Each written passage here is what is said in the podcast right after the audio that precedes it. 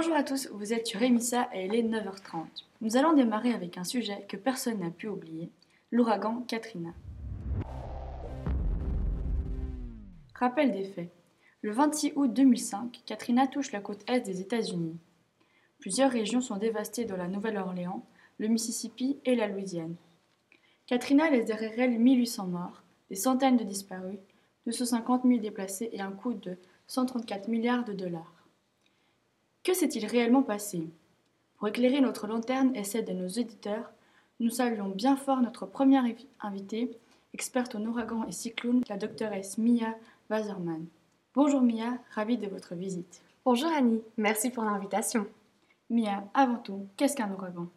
Un ouragan est une forte tempête caractérisée par des vents très violents qui forment un tourbillon. Il est accompagné d'orages et de précipitations.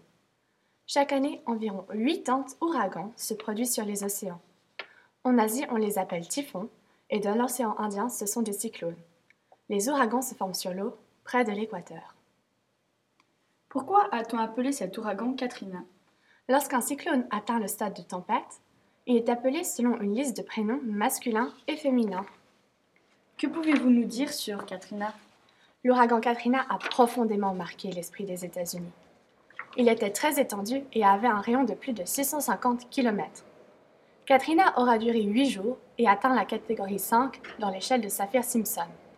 Ses vents auront dépassé 280 km/h. Pouvez-vous nous donner plus de détails sur cette échelle? Cette échelle classe les cyclones tropicaux en fonction de leur potentiel destructeur. Elle a cinq catégories. À partir de la troisième, les ouragans sont désignés majeurs.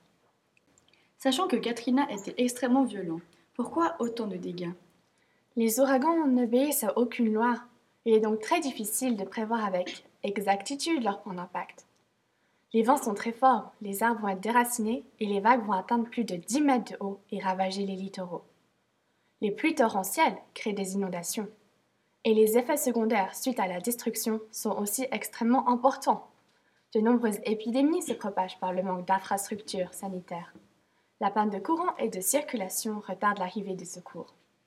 Merci pour ces explications. Écoutons maintenant un témoignage d'un survivant de Katrina enregistré hier. Il s'agit de Kirsten, jeune femme originaire de Louisiane, qui décide de rester auprès de sa famille.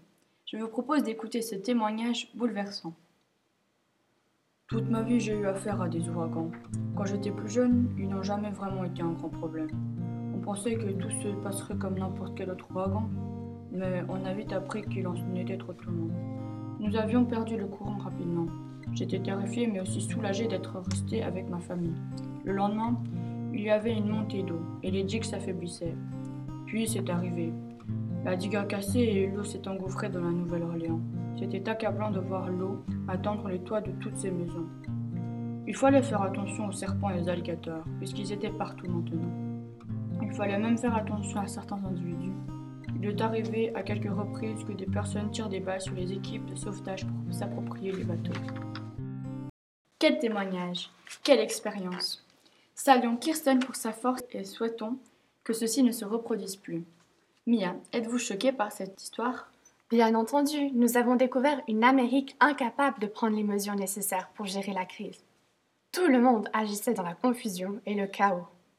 Seulement une partie de la population a quitté les endroits à risque. Pourquoi d'autres mesures n'ont pas été prises?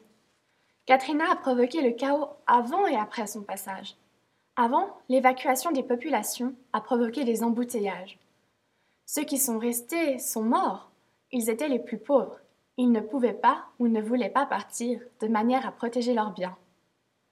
Ils étaient majoritairement noirs. Le pays a été touché par l'inégalité face au drame, surpris par l'impuissance du gouvernement à gérer cette crise. Merci Mia pour votre disponibilité. Restez avec nous car Madame Thierry Mulman de la Croix-Rouge vient de nous rejoindre pour parler de son expérience en tant que coordinatrice des secours en Louisiane. Thierry, pouvez-vous nous raconter vos souvenirs? C'était un paysage de désolation. Tout a été détruit. Les digues ont cédé sous la puissance de l'ouragan, rendant les dommages des autres infrastructures encore plus importants. Des voies de communication, des hôpitaux, des écoles et des habitations ont été touchées. Pendant l'ouragan, tous les services publics ont été interrompus en même temps. La population n'a plus accès à l'eau potable et a été privée d'électricité, sans avoir eu le temps de s'y préparer. Le secteur agricole n'a pas non plus été épargné. L'eau de mer a inondé une grande partie des surfaces cultivées. Qui a participé à l'aide des populations? De nombreux pays sont venus en aide aux États-Unis, notamment la Suisse. Des stars de cinéma et de chansons américaines ont participé à des offres caritatives. La Croix-Rouge a également porté secours aux réfugiés en les abritant. Quel est le bilan 11 ans plus tard? Onze ans après, l'économie de la ville de Louisiane est florissante. Le taux d'occupation des hôtels est plus élevé et de nouveaux emplois ont été créés depuis 2010. La criminalité a baissé. Les écoles se sont aussi améliorées. Bien que la ville ait récupéré sur de nombreux plans, il lui reste encore beaucoup à faire. La ville a perdu 110 000 habitants et ce sont principalement les Afro-Américains qui n'y sont pas revenus. La reconstruction a fait augmenter les loyers. Je me tourne vers Mia pour finaliser ce débat. Quelles mesures de prévention ont été implantées après Katrina? Katrina a été un moment historique pour les États-Unis. Plusieurs mesures ont été prises, dont notamment le renforcement des digues protégeant la Louisiane des inondations. Merci pour votre temps. Nous continuons maintenant avec notre programmation et je rends l'antenne à nos collègues qui vont vous apprendre à faire de nouvelles recettes de cuisine dans l'émission Miam Miam tous à table. Nous nous retrouvons demain à la même heure sur Emissa pour parler d'une nouvelle catastrophe naturelle.